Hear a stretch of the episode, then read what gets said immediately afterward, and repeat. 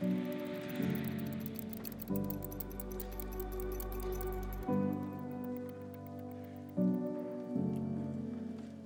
estamos familia? A mí Sergio nunca me da la mano cuando me estoy bajando las escaleras. Para los que nos están visitando por primera vez, mi nombre es Aníbal. Ah, sean todos bienvenidos a la iglesia una vez más. Ah, hoy continuamos con esta serie que empezamos hace dos semanas, que le hemos llamado la gran, la, la mejor historia, la gran, la historia más hermosa. Le, podemos dar cualquier clase de sinónimos.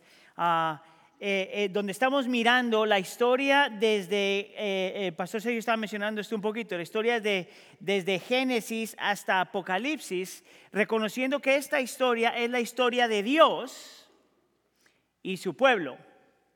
Que esta historia, al fin y al cabo, es toda acerca de Dios, desde Génesis hasta Apocalipsis, y su pueblo. Y lo que hemos estado diciendo es que cuando tú miras la Biblia así, te das cuenta que la Biblia es fascinante, es increíble cuando ves todos estos autores, todas estas historias, todos estos eventos, todos estos capítulos y versículos y te das cuenta que tiene un solo tema, es una sola historia. Y esta historia está dividida en cuatro capítulos. el capítulo de la creación, que son Génesis 1 y 2, el capítulo de la caída, que empieza en Génesis capítulo 3 y que se va hasta el Nuevo Testamento, el capítulo de la redención, donde miramos Cristo Jesús, los evangelios, parte de las epístolas y luego tenemos el capítulo de la restauración, que es lo que pasa después que Cristo regrese y haga nuevas las cosas otra vez. Hoy es el sermón número 3 del primer capítulo, del capítulo de la creación, donde hemos gastado bastante tiempo ahora en Génesis 1 y capítulo 2. Y aquí es donde miramos parte de lo que significa ser creados a la imagen del Señor. si usted estuvo aquí la semana pasada, yo di una explicación acerca de lo que significa ser creados a la imagen del Señor. Yo expliqué que siendo creados a la imagen y semejanza del Señor significa que todos los seres humanos ah, eh, tenemos valor y dignidad, porque de alguna forma todos los seres humanos, por diseño, estamos conectados a Dios de, una forma muy particular y Dios está conectado con nosotros de una forma muy particular. Es por eso que todos los seres humanos, a pesar, por más de pecaminosos que seamos, todo ser humano tiene algo ah, de valor y dignidad. Aunque se haya dañado después de la caída, no se pierde el valor y la dignidad del ser humano. ¿Está conmigo? Es parte de la definición. Lo otro que yo dije acerca de la definición de, de ser creados a la imagen y semejanza de Dios es que por naturaleza, nosotros entonces reflejamos algo acerca de Dios. El varón refleja algo acerca de Dios, la mujer refleja algo acerca de Dios, pero los dos juntos, viviendo juntos, caminando juntos y viviendo juntos, ah, aprendemos a reflejar la imagen de Dios de una forma muy particular, que no ser humano individualmente puede reflejar la, imagen y semejanza del Señor en plenitud, a menos de que esté rodeado de otra gente que no son como tú, incluyendo hombres, mujeres, gente de diferentes trasfondos, grupos étnicos, diferentes cosas. Aquí entonces traje el principio que nosotros reflejamos mejor la imagen de Dios en unidad y diversidad al mismo tiempo. ¿Estamos? La última parte de la definición, yo le estaba diciendo que también ser creados en la imagen del Señor significa que somos representantes de Dios. Significa que nosotros estamos en esta tierra como seres humanos para ser representantes de Dios. Y entonces si eso es verdad, y lo es, entonces todo ser humano tiene un propósito. En medio de una cultura que todo el mundo se está haciendo la pregunta, ¿cuál es el propósito de mi existencia? Los cristianos siempre pueden responder y decir, yo tengo un propósito reflejar a Dios en todas las áreas de mi vida, reflejar a Dios en quien yo soy y como yo soy en todas las áreas de mi vida. Entonces necesito que me haga un favor. Necesito que mires a la persona que está al lado tuyo y le digas, tú tienes un propósito. Dígale, dígale. Ahora haga esta pregunta. ¿Cuál es tu propósito? Dígale, dígale. Esa pregunta es un poquitito más complicada de responder. Y mi intención por los siguientes 40 minutos es, si es que llego a los 40, que en realidad son más como 80, pero si, si, si llego a este tiempo es para mostrarte, yo quiero ayudarte a responder esa pregunta, porque yo he aprendido en mi caminar con el Señor que o contestamos esa pregunta mal o estamos completamente perdidos de lo que significa. Y yo quisiera entonces ayudarte a procesar eso. Y vamos a hablar entonces del propósito. Vamos a hablar del ah, propósito y cultura, punto número dos.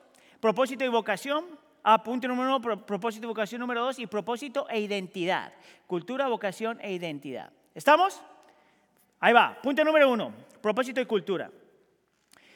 ¿Se acuerda? El pastor Sergio mencionó esto rápidamente, pero ¿se acuerda que en Génesis capítulo 1 el Señor crea todas las cosas materiales y dice que todo era bueno? Y era casi como que Dios está mirando su creación, admirando su creación y dice, me gusta lo que hice. Y luego cuando mires al final del capítulo 1, ya entonces viene, aparece algo que no solamente es, es bueno, pero es sobreabundantemente bueno. Y es cuando viene la creación del ser humano, del hombre y la mujer, sobreabundantemente bueno. Entonces, hágame un favor, mire a la persona que está al lado suyo y dígale, tú eres sobreabundantemente bueno. Dígale, dígale. Y ahora usted respóndale, dígale, dígale, yo sé. Dígale, dígale. Entonces, si alguno de ustedes vino con una lucha con el automoral así, hasta, mira, ahorita se le levantó la cuestión moral, pero altísimo. Realmente como seres humanos somos sobreabundantemente buenos a pesar de que nos volvimos pecadores después de Génesis capítulo 3. La razón por la que te hago, te recuerdo lo que aparece en ese capítulo es porque, y esto lo mencionamos también, que cuando tú miras la historia de redención ahí, te das cuenta que Dios le encuentra valor en las cosas materiales que Él crea y Dios le encuentra valor a las cosas espirituales no materiales que Él crea. En específico cuando miramos no solamente la creación física, pero cuando miras al ser humano. Porque el ser humano tiene un cuerpo físico que es bueno y un cuerpo no físico, el alma, el espíritu, que, no, que es bueno. Y que Dios valora las dos cosas al mismo tiempo. Es por eso que cuando la Biblia, por ejemplo, habla de lo que ha de venir, habla del nuevo cielo y la nueva tierra donde el cielo y la tierra se unirán y todas las cosas, todas las cosas serán restauradas. Todo lo físico y todo lo no físico será completamente restaurado. Otro argumento que se puede hacer es la, razón por la que la Biblia habla de que Cristo resucitó en cuerpo y que asciende en cuerpo al cielo y que va a descender del cielo en su cuerpo. Te muestra que a Dios no solamente le importan las cosas no materiales, pero la, parte material de la creación. Es la razón por la que usted cuando se muera, se ha puesto su fe en Cristo, llegará un momento que resucitará y su cuerpo y su espíritu se unirán. Y la versión de lo que ha de venir es tan bella, tan perfecta, tan hermosa, que ya el cuerpo va a dejar de despedazarse a pedacitos. Es tan hermosa la versión de lo que ha de venir, tanto este cuerpo y eh, cuerpo y espíritu, que será tan bello que, que no solamente nosotros nos vamos a poder reconocer, pero que la versión que vamos a ver va a ser tan maravillosa que nosotros vamos a decir, wow, yo no sabía que tú eras tan, pero tan, tan, tan como te ves ahora. Va, a ser increíble. Es más, para los que están casados, esta es la razón por la que usted tiene que disfrutar su matrimonio aquí. Porque en el cielo no va a estar casado, pero va a poder reconocer a su esposo y a su esposa. Y algunos dirían, no, yo no quiero eso. Ni modo, allá lo va a reconocer. Porque nosotros no vamos a hacer, yo estoy seguro que usted ha escuchado a alguien que dice, no, no morimos y, yo soy como un angelito que está mirando. Eh, eso, eso no está en la Biblia. Nosotros vamos a poder caminar enfrente de la presencia del Señor en un nuevo cielo, una nueva tierra con cuerpos completamente glorificados. Eso va a ser hermoso, especialmente si tú has perdido gente que tú amabas y un día lo vas a poder ver. Pero también va a ser súper incómodo cuando veas gente que tú nunca pensarías deberían estar allá. ¿Tú sabes lo raro que va a ser eso? que tú te encuentres a alguien y diga, ¿cómo llegaste aquí? Mire, la persona te va a decir algo bien simple. Gracias solamente, fe solamente y me morí. Y resucité. Va, a ser eh, la imagen de lo que ha de venir. De, un mundo físico completamente restaurado y un mundo espiritual completamente restaurado. Va a ser increíble. Ahora, ¿por qué eso importa? Bueno, porque si esa es la forma en que Dios mira esta creación Y eso es lo que vemos en Génesis capítulo 1, capítulo 2, antes de que el pecado entre al mundo. ¿No te parece entonces que el ser humano, en especial los cristianos, los creyentes, tenemos que mirar al mundo de la misma forma? Nos tiene que importar tanto lo físico como lo no físico. Lo material como lo espiritual, de, la forma que lo voy a explicar en un segundo. Nos tiene que importar esta creación en su totalidad. Es por eso que muchos teólogos hablan del mandato cultural que está basado primordialmente en este versículo, Génesis capítulo 1, versículo 28.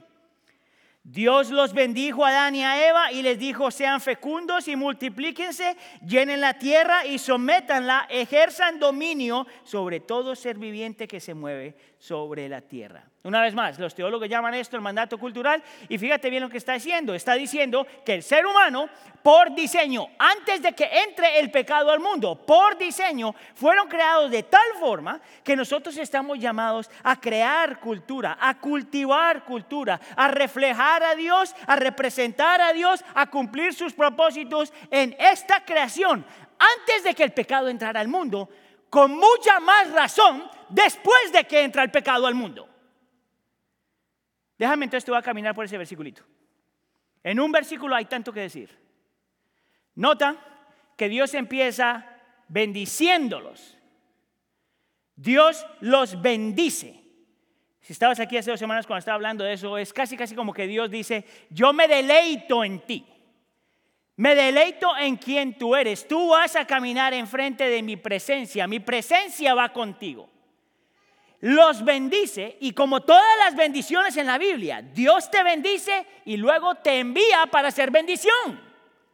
No hay ninguna bendición que solamente se queda contigo. La Biblia lo muestra, el Señor bendice para que seas bendición a otra gente. Lo vamos a ver más adelante cuando hablemos Génesis capítulo 12. Bendice a Abraham para que sea bendición para todas las naciones. Es parte del patrón en la escritura. El Señor bendice a Adán y a Eva y de ahí en adelante los, los envía. Y lo primero que les dice es esto sean fecundos o sean fructíferos. ¿Sabes qué significa eso? Los creó para que den fruto, para que contribuyan, para que hagan algo en esta creación, para que utilicen quiénes son y cómo son para contribuir a esta creación. Sean fructíferos. Hasta cierto punto les está diciendo, aprendan a trabajar trabajen, utilicen lo que son y lo que tienen para contribuir a esta creación, para traer belleza, para desarrollar, para hacer lo que tengas que hacer en esta creación.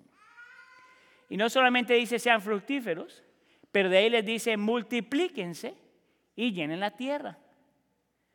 Ahora esto es bien interesante porque los eruditos, ah, los, comentaristas por lo general, cuando hablan de este término, dice que significan dos cosas, tienen, implican dos cosas. Número, número uno, multiplicar, está hablando de tener bebés.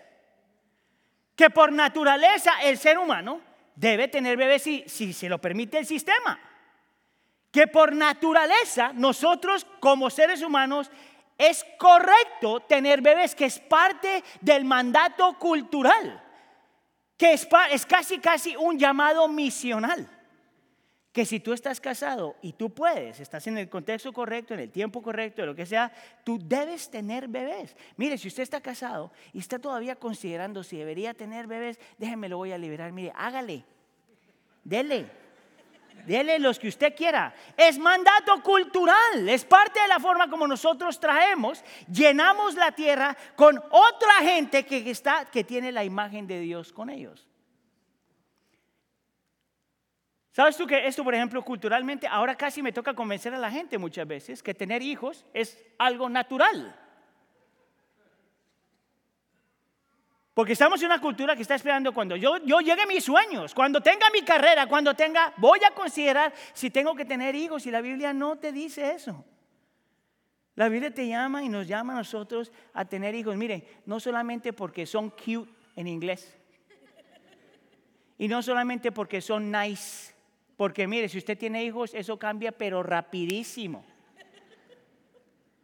Nosotros estamos llamados a tener hijos porque es parte de nuestro diseño y es la forma como nos multiplicamos y llenamos la tierra.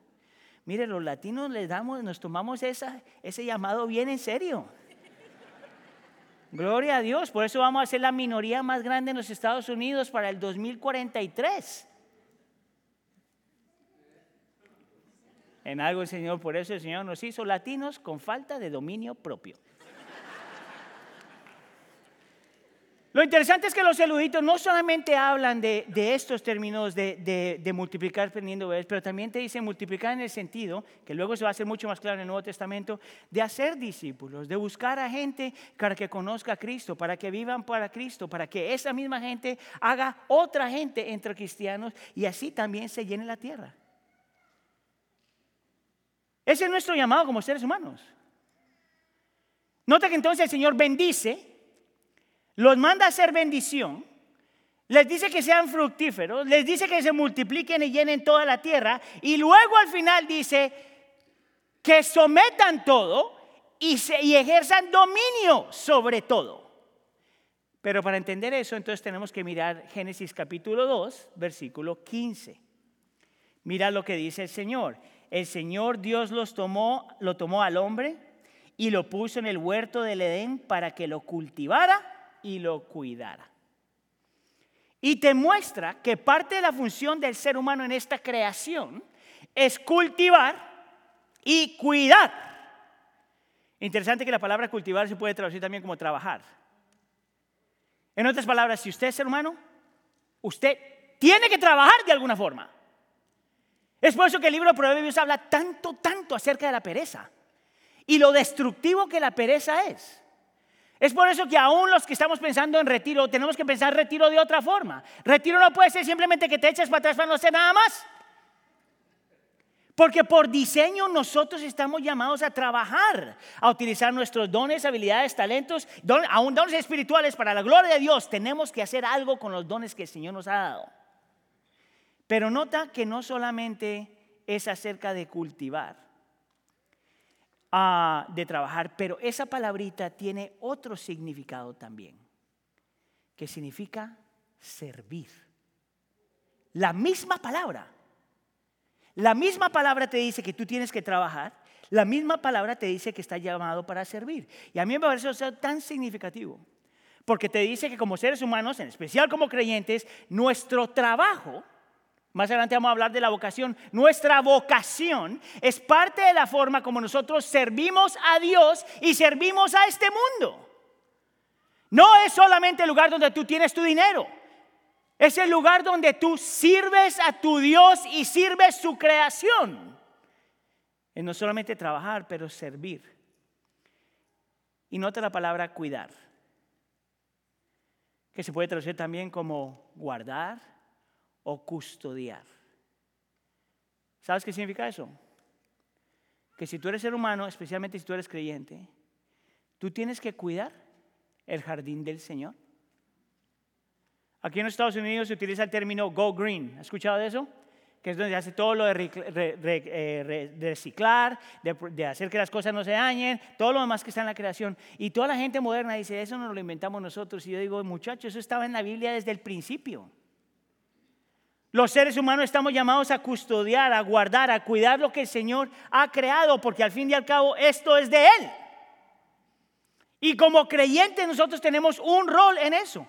Me encanta la forma como lo pone uno de los predicadores. Él dice, esta tierra es el jardín de Dios y nosotros somos sus jardineros. Esta tierra es el jardín de Dios y nosotros somos sus jardineros. Y te dice que todos nosotros, por naturaleza, creados a la imagen del Señor, nosotros ya tenemos un propósito. Hemos sido bendecidos para dar fruto, para multiplicarnos, para llenar la tierra, para cuidar la tierra, para trabajar la tierra. Ese es tu propósito. Ahora escucha acá, iglesia. Si eso es verdad, y lo es, entonces todo lo que tú haces y todo lo que yo hago es espiritual. Hasta cuando vas al baño es espiritual. ¿Sabes por qué? Porque todo lo que nosotros hacemos lo hacemos frente a la presencia, enfrente de la presencia de Dios. Dios no se queda fuera del baño cuando tú entras al baño, ¿sabías eso? Es más, ayer estábamos hablando con los varones y hablábamos de la intimidad. De alguna forma la gente piensa que cuando un matrimonio está teniendo intimidad, Dios cierra los ojos para no ver. Todo, aún ese acto, es frente a la presencia del Señor, por lo tanto es espiritual. Aún más para los creyentes, todo lo que nosotros hacemos es espiritual. Es para su gloria, frente a su presencia y para sus propósitos. Todo. Es por eso que nosotros no podemos aceptar algo que a mucha gente ha llamado un dualismo espiritual. ¿Sabe lo que significa eso? Que hay cosas que son espirituales para el creyente y hay cosas que no. O que hay cosas que son más espirituales para el creyente y hay cosas que no. Y yo creo que de ahí es donde viene esta cuestión, donde hay mucha gente que dentro de la iglesia hace todo lo espiritual. Leen la Biblia, oran, cantan al Señor, sirven, dan dinero, todo lo demás. Eso es espiritual. Pero cuando salen de las puertas de la iglesia, lo que pasa en la casa, lo que pasa en el trabajo, eso no es espiritual. Y yo diría, ese no es un argumento bíblico. La Biblia te dice que todo lo que nosotros hacemos, porque se enfrenta de su presencia, para sus propósitos, para su gloria, tiene que ser espiritual. Déjame te lo pongo aún más claro. Lo que yo hago en este momento lo que los pastores y el staff de la iglesia hacemos toda la semana, todas las semanas, es, tiene el mismo valor de lo que tú haces fuera de la iglesia. Es un rol diferente, una función diferente, pero tiene el mismo valor si lo estamos haciendo para la gloria de los demás y para, el bien, para la gloria de Dios y para el bien de los demás. Tú sabes que eso no me lo inventé yo. Eso está en la Biblia. Y eso está desde, desde, el, desde el principio de la iglesia. Es más, en la historia de la iglesia tú encuentras a alguien como Martín Lutero que dijo esto. El hombre no estaba hablando de pastores porque en ese tiempo no había pastores de la forma que lo tenemos hoy. Estaba hablando de los monjes y los sacerdotes. Y era una cultura donde decía que los monjes y los sacerdotes, ellos se hacían cosas espirituales, pero que los demás no hacían, no era espiritual. Y mira lo que él dice. Las obras de los monjes y de los sacerdotes, por santas que sean, no difieren en lo más mínimo ante los ojos de Dios de las obras del campesino en el campo o de la mujer que realiza sus tareas domésticas. Porque todas las obras son, son eh, todas las obras son ante Dios solo por la fe. De hecho, el trabajo servil es a menudo más aceptable para Dios que todos los ayunos y todas las obras de un monje o sacerdote, porque el monje o el sacerdote lo hace sin fe. Fíjate lo que dice Martín Lutero. Lo que hace la diferencia, contéstele si es el Señor Jesús, si no, apáguelo. Lo que hace la diferencia es el motivo de lo que estamos haciendo la motivación de lo que estamos haciendo. Y él está argumentando que aunque un pastor, un misionero, un predicador hace todas estas cosas que pueden ser muy santas, si su corazón no es en fe en Cristo, eso no es espiritual. Pero que si un campesino o una mujer que está haciendo su trabajo en casa lo hace en fe en Cristo, que podríamos decir para su gloria, sus propósitos ah, y para Él, eso es más espiritual de lo que yo puedo hacer sin fe. ¿Estás conmigo? No es solamente lo que haces. Es cómo lo haces y por qué lo haces. Mire, yo pensando en esto, ¿es posible para mí predicar esto y ser menos espiritual que tú arreglando el baño de tu casa? Si mi motivación es incorrecta. Hay otro hombre que se llama uh, Brother Lawrence, el hermano Lawrence. Él dijo algo uh, bien interesante acerca de esto también. Él dice que nuestra santificación, que es el término de crecer nosotros más y más a la imagen de Cristo, él dice, nuestra santificación no depende de cambiar nuestras obras, sino de hacerlo por amor a Dios. Cuando yo escucho gente, yo quiero servir al Señor, realmente quiero servir al Señor, tengo que trabajar en la iglesia. Y yo te digo, ¿De dónde sale eso? Es mira lo que tú estás haciendo para la gloria del Señor y para los propósitos del Señor. Mire, si eso es verdad, y se lo voy a poner así súper claro, porque un, un, pueblo inmigrante tiene que aprender a escuchar esto. Lo que tú estás haciendo, por más de que se sienta que no es espiritual, si lo estás haciendo para la gloria del Señor y el bien de los demás, es tan espiritual como lo que yo estoy haciendo en este momento. Aunque seas carpintero, aunque estés limpiando, aunque estés cosiendo, aunque, sea, aunque estés haciendo lo que estés haciendo. Entonces, mire, deje de estar esperando en el día que vas a hacer algo que finalmente va a ser utilizado por Dios. Estaba pensando en esto esta mañana porque hay una dinámica diferente entre yo decirle eso al grupo americano y decírselo a un grupo latino. La primera vez que yo empecé a estudiar esto es porque estaba pensando en un grupo latino.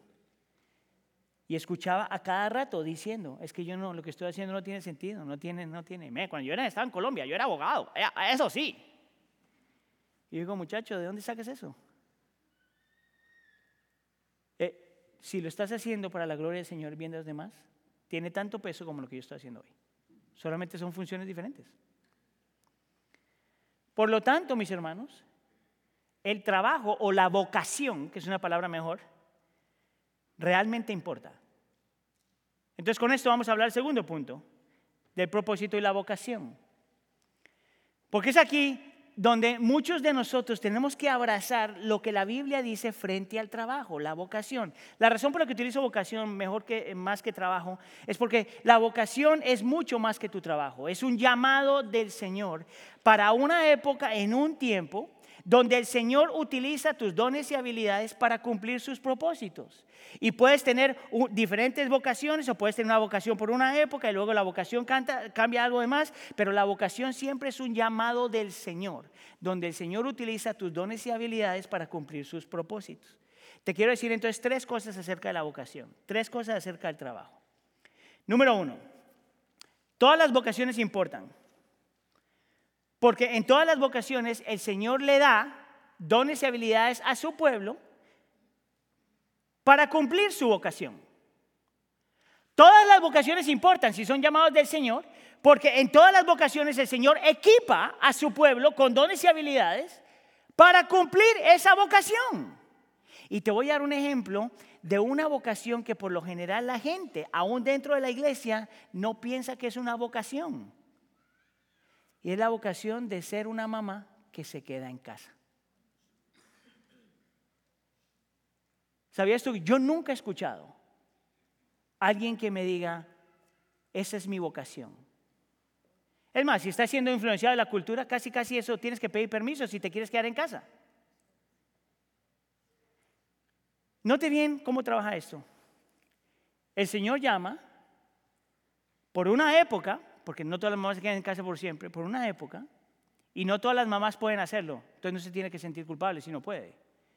Pero por una época, para quedarse en casa, para dedicarse a traer fruto, a cultivar, a trabajar para el bien de los niños y de la gloria del Señor. Para Heidi, para mí, eso fue tan importante cuando, cuando ah, quedamos embarazadas. Bueno, ella quedó embarazada yo solo contribuí como un ratito nada más. Pero fue tan importante porque mi, esposo fue a la universidad y tiene su título y todo lo demás. Y parte de la lucha, cuando estábamos orando, ¿qué teníamos que hacer? Eh, hubo una lucha, ah, casi casi una voz que le decía a Heidi. y lo sé porque ya me lo dijo. Tengo una, casi casi una voz que me dice, vas a desperdiciar tu título. Ah, es más, ¿cuántas mujeres han escuchado esa voz alguna vez? Si no haces eso, vas a desperdiciar quien tú eres. Y nosotros en oración entendimos, los dos realmente, y salió primero de ella, yo prefiero quedarme en casa por esta época porque este tiempo vale la pena. Ahora esto es lo interesante, nosotros estamos mirando su vocación en esa época para esa forma y al mismo tiempo estoy mirando mi vocación en ese tiempo como maestro fuera, fuera de la casa y miramos que los dos teníamos en ese momento dos diferentes vocaciones, pero las dos vocaciones tenían el mismo peso y el Señor nos había equipado tanto a ella para hacer eso y a mí para hacer esto y los dos estábamos contribuyendo para lo que el Señor nos había llamado a hacer. ¿Ves cómo uno cambia? ¿Cómo cambia la mentalidad? Todas las vocaciones importan porque el Señor te da los dones y las habilidades para cumplir esa vocación. Número dos, todas las vocaciones importan porque todas las vocaciones reflejan algo acerca de Dios. Todas las vocaciones importan porque todas las vocaciones reflejan algo acerca de Dios. Una de las cosas, imágenes más hermosas que yo veo en Génesis capítulo 1, de la forma que el Señor está creando todo, es que te muestra que Dios trabaja, que Dios es activo en su creación. Es más, la Biblia te dice que no solo la cree, pero sostiene la creación. Te muestra la imagen de un Dios que está activo en su creación. Me encanta la forma como Tim Keller pone esto. Dice, el Dios que nosotros adoramos es un Dios con tierra debajo de las uñas. Porque está trabajando, está haciendo lo que tiene que hacer. Una misionera que se llama Amy Wilson um, Carmichael, creo que se dice, una misionera en la India.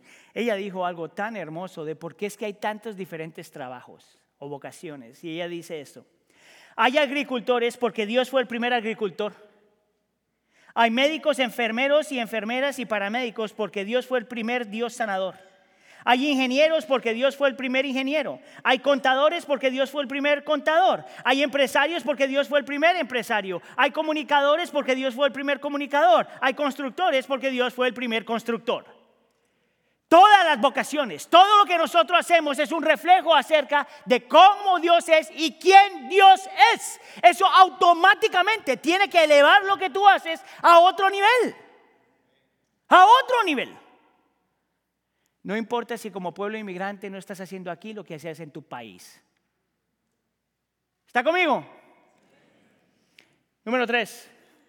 Todas las vocaciones importan porque todas las vocaciones a menos de que sea algo inmoral. Todas las vocaciones Dios utiliza para cumplir sus propósitos. Todas las vocaciones. Hay un escritor que se llama Daryl Miller, escribió un libro que se llama Faith Works.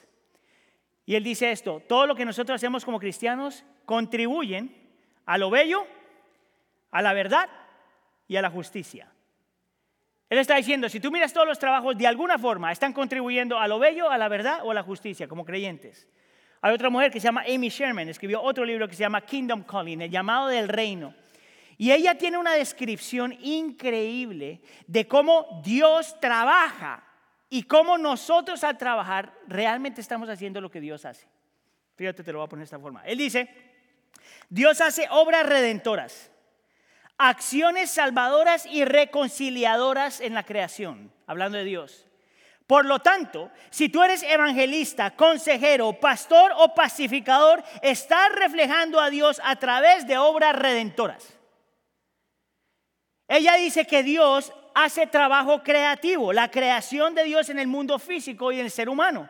Y dice, si tú eres escultor, actor, pintor, músico, poeta, diseñador, carpintero, arquitecto, estás reflejando a Dios a través de un trabajo creativo. Es por eso que en nuestra iglesia queremos elevar, valorar y, y celebrar la gente que hace cosas, obras de arte. Ella habla que Dios, ella dice que Dios hace ah, trabajo providencial la provisión y el sustento de Dios para los seres humanos y la creación. Y ella dice, por lo tanto, cuando un cristiano es un trabajador social, un agricultor, un bombero, un policía, un banquero, un pintor, un técnico, está reflejando a Dios a través de una obra providencial. Estaba pensando en lo que está escribiendo, los cocineros también entran ahí, que por lo menos son como 30% de nuestra congregación. Ella dice que Dios hace trabajos de justicia.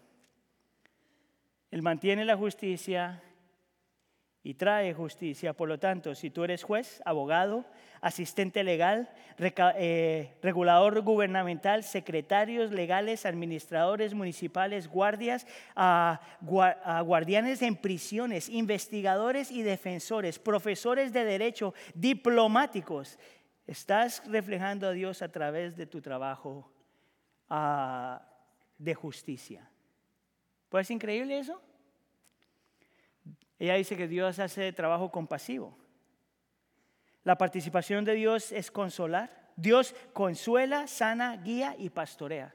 Por lo tanto, escucha acá, si tú eres médico, enfermero o enfermera, paramédico, psicólogo, terapeuta, trabajador social, farmacéuticos, trabajadores comunitarios, directores de organizaciones sin fines de lucro, estás reflejando a Dios de tu trabajo compasivo.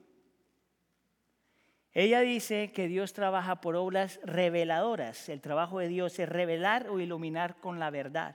Por lo tanto, si tú eres predicador, científico, educador, periodista, erudito o escritor, estás reflejando a Dios a, través de una obra reveladora. Esta mujer hace un trabajo tan increíble mostrarte que todo trabajo, toda vocación Ya seas que estás en una posición alta en una organización, o eres, estás trabajando en una fábrica, o eres carpintero o cocinero, o eres abogado o eres ingeniero, todo lo que sea, o simplemente te estás quedando en casa con tus hijos. Todo refleja algo acerca de Dios. Ahora escucha aquí. Si eso es verdad, antes de que el pecado entrara al mundo, ¿Cuánto más verdad después de que el pecado entra al mundo? Porque ahora nuestro trabajo no solamente refleja a Dios, pero nuestro trabajo es ah, utilizado por Dios para la restauración de todas las cosas, para contribuir a la restauración de todas las cosas. ¿Quieres que te dé un ejemplo cómo pasó eso en mi vida? Mire, yo estoy seguro que muchos de ustedes saben que antes de yo ser pastor fui maestro, ¿verdad? y yo trabajé por, por, varios años, cinco años en la ciudad y luego trabajé un año y medio aquí en esta área, pero eh, cuando estaba trabajando en la ciudad, ah, estaba trabajando en un área bien difícil de la ciudad. Yo no tenía ni idea que era, yo necesitaba trabajo porque me acababa de casar, entonces necesitaba trabajar. Y yo entro a esa y yo estoy convencido que el Señor me pasó por eso para yo poder, cuando hablo de esto, hablar de una forma, de una perspectiva completamente diferente. Porque yo estoy entrando, ya soy cristiano y estoy entrando a este campo y le estoy preguntando a la gente, bueno, ¿qué es lo que tengo que hacer yo como cristiano en un mundo secular? Y lo que casi todo el mundo me dijo, casi todo el mundo me dijo es, tú entras a un mundo ah, secular como cristiano para predicar el Evangelio, para que la gente se convierta, para que seas luz a las naciones, para que la gente pueda venir al conocimiento de Cristo. Y yo tengo que decir, amén, amén, amén y amén. Tú sabes cuál es el problema solamente cuando ese es el consejo o el único consejo que entonces lo que yo hago realmente es secundario. Y que si yo entro al salón de clases solo como evangelista, entonces el enseñar no tiene ningún peso. Es casi una excusa meterme como maestro, tener un estudiante de este tamaño simplemente para evangelizar. Mejor me paro fuera de la escuela y evangelizo de gratis. Fue solamente en ese tiempo donde el Señor me está enseñando estas cosas. Mira, y me acuerdo claro, me cayó así como, dice mis hermanos mexicanos, me cayó el 20. Mire, yo, yo, yo pensé, yo realmente entendí que yo estaba llamado ahí por el, por el alma de mis estudiantes. mire, yo predicaba, yo, bueno, bueno, podía predicar, pero ah, yo oraba por mis estudiantes todas las mañanas, línea por línea. Yo iba temprano, línea por línea y eh, enseñaba sexto grado, entonces me tocaba enseñar cosas acerca de la historia de Egipto y Mesopotamia y el pueblo de Israel. Mire, cuando apareció el pueblo de Israel, mire, yo una, una enseñanza que era dos semanas la hice como seis meses. Apareció, tenía que enseñar los diez mandamientos. Eso yo enseñé las aplicaciones, esas implicaciones de los diez mandamientos. Es por eso que mis niños no pasaron la clase de ciencias sociales, porque les enseñé solamente religión. Mire, yo hice lo que tenía que hacer. Mis estudiantes sabían que yo era creyente. Pero cuando el Señor me está hablando de esto, me muestra que yo estaba ahí no solamente por el bien de sus almas, pero por el bien de sus vidas. Y que cuando yo estaba enseñando, yo estaba contribuyendo a la dignidad y valor que ellos tienen por ser creados a la imagen del Señor que cuando yo estoy enseñando ciencias sociales y, a leer y a escribir, y cuando les estoy enseñando que dos más dos es ocho, cuando les estoy enseñando eso, ya sabe por qué dejé de ser maestro.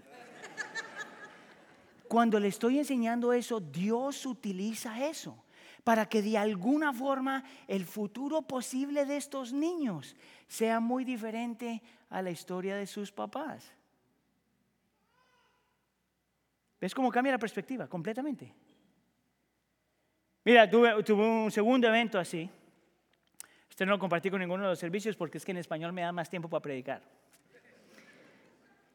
Yo ya era pastor y uh, alguien de la iglesia estaba súper enfermo y estaba a punto de pasar a la presencia del Señor. Y casi siempre pues, nos toca como pastores ir al hospital y hacer lo que podamos hacer, orar y estar presente y eso. Ah, y, en el momento que yo llego, la persona que estaba visitando se puso súper mal, súper mal. Y empezó todo el mundo a correr, las enfermeras a correr, llamaron tres, cuatro doctores, empezaron a traer un montón de máquinas y cosas que hacían sonido y me dijeron que me saliera. Yo estaba parado en la parte afuera del cuarto y estaba el esposo ahí también presente, un caos. Y en lo que estoy sentado ahí, yo estoy viendo un montón de gente que ni siquiera posiblemente eran cristianos, que están haciendo todo lo posible por salvar a una persona creada a la imagen y semejanza del Señor. Mire, lo tengo grabado porque yo estaba sentado, el cuarto está allá y yo estaba sentado en el suelo así. Estaba orando y empecé a mirar todo esto y empecé a hacerme la pregunta. En este hospital no solamente la enfermera y el enfermero es el que tiene más valor. No solamente el doctor tiene más valor, pero alguien tuvo que haber creado esa maquinita que va a resucitar a esta persona. Y alguien tuvo que haber limpiado el suelo para que este hospital esté limpio y no, no, tenga infecciones. Y alguien tuvo que abrir la puerta para que yo pudiera entrar. Y alguien tuvo que responder una llamada para que esta persona pudiera ayudar. Y cuando te das cuenta, todo, todo en un hospital de diferentes formas, Dios utiliza para la restauración de otra persona. ¿Puedes ver tu trabajo así? Todo pero tienes que aprender a mirarlo así. ¿Qué si yo te digo que si nosotros empezamos a ver la vida así, todo cambia?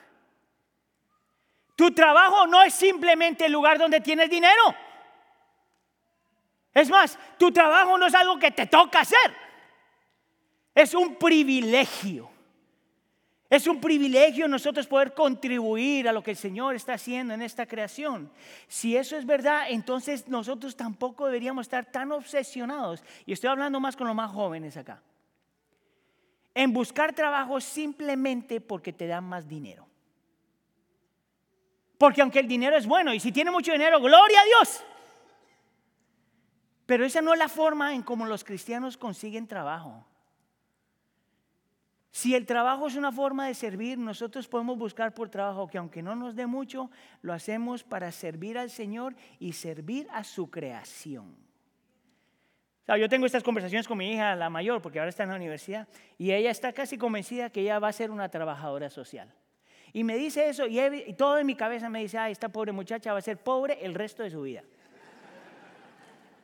Bueno, no importa, yo tengo basement que se meta allá hasta que se case y luego que se vaya. Pero en lo que estoy pensando esto, yo le estoy diciendo a ella eso. Al fin y al cabo, no es acerca de cuánto dinero vas a tener. Es como con tu vocación y tu trabajo tú sirves al Señor y sirves a su creación, gente creada a su imagen y semejanza. ¿Cómo la vida sería diferente si nosotros pensamos así?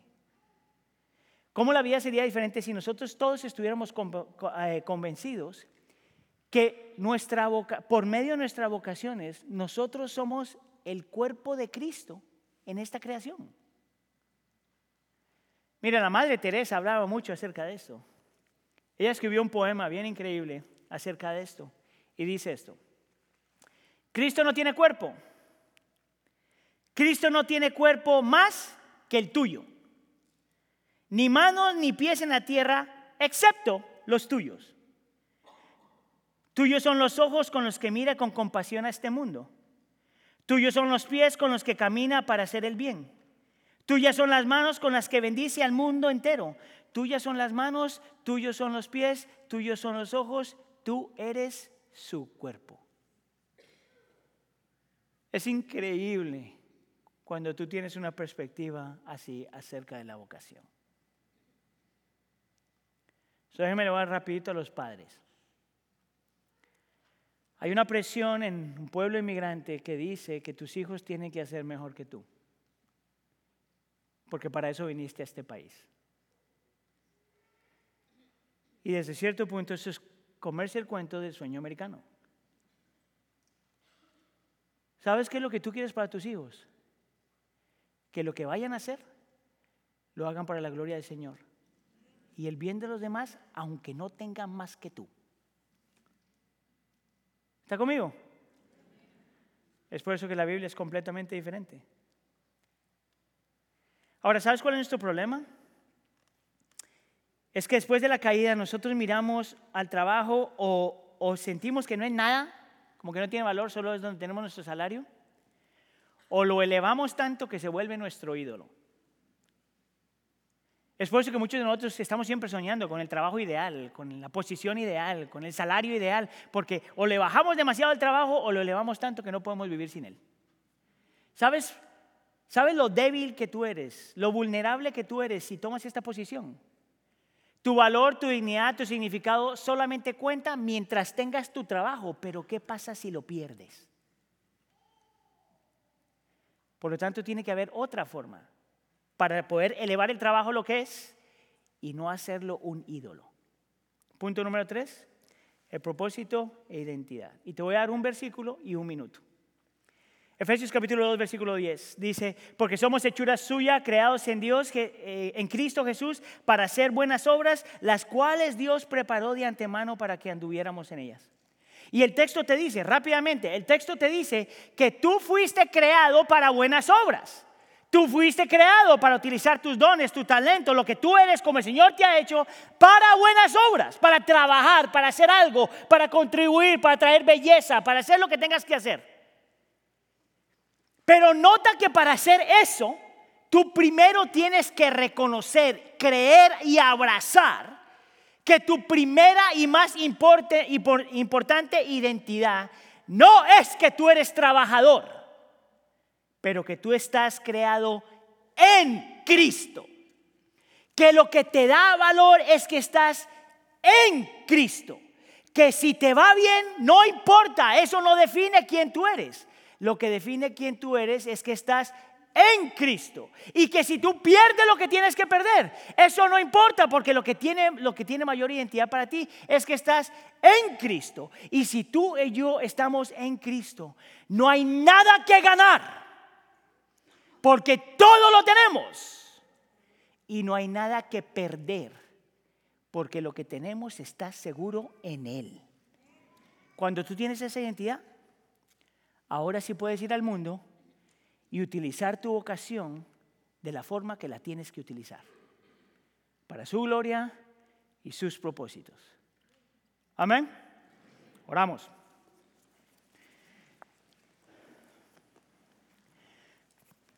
Señor, te damos tantas gracias que nos permites ver que tú eres un Dios que trabaja.